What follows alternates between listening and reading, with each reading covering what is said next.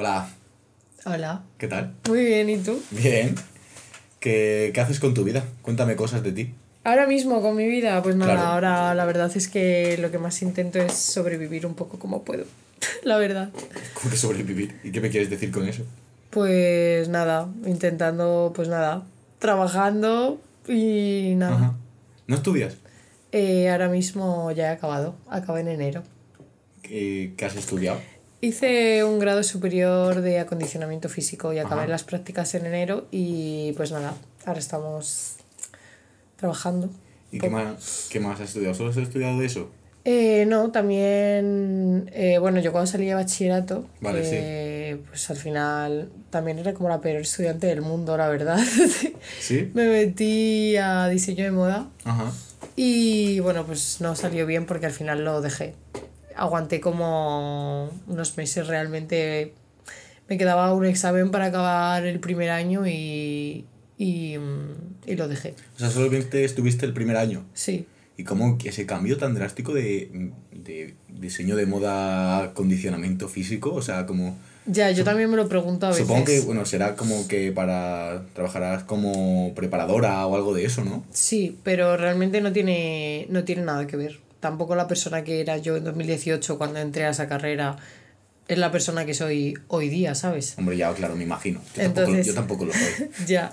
Entonces al final, pues eran dos personas diferentes eligiendo dos caminos diferentes. Y no sé, me llama la atención que ese salto tan drástico. No sé, ¿qué te llevó a ti a interesarte por la moda? O... Pues yo desde pequeña siempre se lo decía a mi madre que quería ser diseñadora de moda. No entiendo muy bien el motivo, pero yo quería ser diseñadora de moda. Y luego cuando entré a la carrera, pues la verdad que no era lo que yo me esperaba. Al final yo soy una persona como súper... mm, Soy súper impulsiva, es como que necesito hacer las cosas ya, no tengo Sí. paciencia, me falta muchísima paciencia a mí en la vida. Y creo que es algo que requiere paciencia, que requiere pues dedicarle mucho tiempo, que es imposible que las cosas te salgan ya. Y a mí eso me falla mucho y entonces es como que yo soy muy desastre, soy muy loca, en plan, voy con todo un poco desastre. Sobre, sobre todo la parte de diseño de moda, de patronaje y todo eso que también Sí, o sea, realmente fue eso lo que hizo como explotar un poco que yo quisiera dejarlo. Fue como después de ese examen, eh, que fue un examen larguísimo, como de cinco horas, al final acabé tirando todo el examen Sí. y me fui llorando porque dije, va, me voy a la carrera, yo no, pf, no aguanto más. Pero ¿y qué? O sea, en lo que terminaste esa, o dejaste la carrera hasta ahora, habrás hecho algo más, ¿no? Sí, dejé la carrera y claro, yo como que quería seguir por ese camino, ¿no? Porque Sí. al final pues me gustaba, pero como que esa parte me fallaba, ¿sabes? Entonces eh, me metí a hacer asesoría de imagen, Ujú. que también me metí y otra cosa que no era como me esperaba. Al final, no sé, plan, me dejó mucho que desear también, pero eso sí que lo acabé. Y... ¿Eso que es un grado superior? Sí, un grado superior. Vale. Y bueno, tocas un poco peluquería, tocas maquillaje, Mm. tocas moda, plan, tocas un poco de todo. Sí. De organización de eventos. Organización de eventos. Sí, organización de eventos. Bueno, pues nada. De hecho, las prácticas casi que las hago en un sitio de organizar eventos de bodas, ¿Sí? en el Escorial. Qué, qué curioso, la verdad. Sí, que tengas ningún tipo de relación, no me lo hubiese imaginado nunca, la verdad. Sí, la verdad, a ver, yo, no, yo realmente no quería hacer eh, las prácticas en eso, quería hacerlo en una editorial. Ya. Pero eh, pilló un momento COVID, eh, todo fatal. Al final ni siquiera hice prácticas, Ajá. hice un trabajo. Muy bien. porque y pues eso y luego ya pues decidí estaba entre hacer estética bueno estética rollo enfocado en clínica Mm. eh, de hacer láser y tal y no sé qué Vale. o lo de deportes y al final decidí hacer deporte que es lo que más me gusta lo que más dedico tiempo en mi día ahora obviamente más que antes.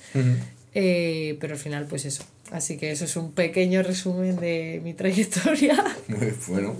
Haces muchas cosas y ahora estás trabajando, lo has dicho, ¿no? Entonces. Sí, ah, pues he estado trabajando bueno, en un montón de cosas. He trabajado en hostelería, he trabajado de dependienta, he sido moza almacén, eh, he trabajado en recepción de gimnasio, ahora también estoy en otra recepción de gimnasio. Así que Bueno, siempre has estado buscando de la vida, entonces, por lo que veo. sí, siempre haciendo cosas, la verdad. Pues no sé estar quieta. Haces bien, la verdad. Así que bueno, ¿y tú qué? Pues nada, yo sigo estudiando, por suerte o por desgracia, la verdad. Mm, Estudio diseño. Me metí a estudiar esta carrera, igual que tú, con 18 años, desde que terminé el bachillerato. Y me metí a estudiar porque yo con 15 eh, empecé a trabajar como diseñador gráfico pues, por mi cuenta, ¿sabes? Principalmente haciendo portadas para cantantes. Pero al menos ya sabías que te gustaba, ¿sabes? No es como meterte directamente a la carrera y Sí. decir, bueno, me meto a esto porque al final estoy presionado a que tengo que elegir ya. No, claro, a ver, a ver, a mí me gustaba, ¿sabes? Pero al final a mí nadie, na- nada del instituto despertó esa pasión en mí. A mí esa pasión, o sea, yo ya usaba programas como Photoshop, ¿sabes? Y tal, y sabía de edición de imagen digital, por llamarlo de alguna manera, pero a mí lo que despertó esa pasión, que ya la tenía dentro, fue que un amigo de Barcelona que conocí por internet, pues me dijo que iba a empezar a hacer trap y que si le hacía una portada, ¿sabes? Y yo no había hecho una portada en mi vida, había hecho cosas. Había hecho, pues, principalmente cosas para YouTube y tal, los típicos banners y Sí, cosas los así, banners, las ¿sabes? miniaturas, ¿no? Eso, eso, eso es. Y pues empecé ahí y ahí me di cuenta de que lo que quería hacer era eso. O sea, en cuarto de la ESO me lo pasé, gracias a eso, mi cuarto de la ESO no fue una mierda.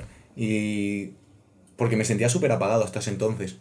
O sea, literalmente sentía como que mi vida era gris y el momento en el que se despertó una pasión en mi vida como que, eh, de verdad, que lo recuerdo como un despertar. Ya es que cuando tienes algo que te motiva y que te hace sentirte bien, es como que Yo lo te de- levantas yo- por la mañana ya con algo... Yo lo recuerdo como un despertar, entonces, bueno, me metí en el bachillerato y bachillerato de artes y luego me vine a estudiar la carrera, pero spoiler, tampoco era lo que yo me esperaba. Ninguna carrera es lo que te esperas, yo creo. No, yo me metí a estudiar diseño, de hecho. Encima, ¿sabes? Lo que a mí me gustaba y a día de hoy me replanteé muchas veces si de verdad debería haber estudiado a lo que me quiero dedicar. Es un poco contradictorio, pero lo pienso muchas veces. ¿Por qué? puede hacer que te quemes en cierta medida, ¿no? Como que estar 24 horas del día pensando en eso y que, y más allá de eso, muchas veces el conocer demasiado la materia, como en tanta profundidad, o sea, cuatro años encima, que es muchísimo tiempo, no hace, por así decirlo, que tus habilidades evolucionen. Porque en muchísimos casos te va a pasar lo que me pasó a mí, que yo venía con cierto nivel, ¿vale? Y lo que me daban yo ya lo sabía. Sino que en cierto caso lo vas a sentir como una pérdida de tiempo. ¿vale? Y estar rodeado de ese conocimiento que ya sabes y te lo están dando día a día, es que no va a hacer que mejores, va a hacer que entres en una espiral en la que lo que va a dominar tu vida no va a ser la frescura. Y en esta profesión es muy importante la frescura, es decir, lo natural. De hecho, la gente que ha cambiado el mundo, y no me refiero a nivel de diseñador ni nada de eso, suele ser gente que no ha estudiado nada que tenga que ver con... Ya, pero ahora mismo eh, las cosas hay que estudiar más que nada porque, Claro. porque es un trámite. Pero por eso estoy haciéndolo. Entonces, bueno, no fue lo que yo me esperaba. También, yo no soy de Madrid, yo soy de Extremadura. Venir a Madrid desde Extremadura fue un cambio duro, la ciudad y todo. Entonces, bueno, ya, Ya, me queda porque poquito. allí no es como aquí. No, ya desde luego. Madrid es mucho más loco. Y me queda un año, bueno, un año, me quedan, me quedan semanas. Te queda un mes. Sí, me quedan semanas. Estoy en mi último año. Tuve un año también sabático entre medias. Yo también te digo que en esta época de universidad he tenido que luchar mucho con mi mente por no dejarla, por luchar con problemas de salud mental a diario. Pero bueno, no me he permitido dejarla, ¿sabes? O sea, creo que no me hubiese hecho ningún tipo de bien para mí mismo, así lo sentía yo, abandonar algo en lo que llevo tanto dinero y tiempo invertido, ¿sabes? Así que bueno, eh, en esas estoy yo. Pues no te queda nada ya, estás a un pasito de... Hmm. Bueno, y tienes más proyectos aparte de la universidad. Sí, tengo más cosas, con más gente. Lógicamente yo siempre he sido una persona que nunca ha dejado de hacer cosas por, por mi cuenta, ¿sabes? O sea, siempre he estado haciendo cosas. eh, tengo un proyecto de una revista con un colega, con un colega que se llama José. También, bueno, empecé una marca de ropa que ahora mismo está un poco paralizada. eh, bueno, no, es que no paro de hacer cosas, la verdad. Y una de las partes muy importantes de mi vida, que aunque no tenga que ver nada con el trabajo, es, por ejemplo, entrenar, ¿sabes? Por eso cuando me has dicho lo de mm, el tema de mm, acondicionamiento físico, para mí es como súper importante, ¿sabes? Al final, aunque no me dedique a ello el entrenamiento en mi vida. Dirías que es un pilar fundamental en tu vida. Sí, sí. Que es como lavarte los dientes. Sí, sí, es que sin entrenar literal, que creo que estaría mucho más loco.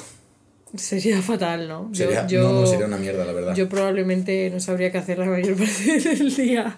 No, y más allá de eso, que creo que entrenar te da una disciplina Te da valores que, que yo, por ejemplo, yo hay valores y rasgos de mi personalidad que ahora pueden ser muy característicos míos que yo no tendría ahora mismo si yo no hubiera empezado a entrenar.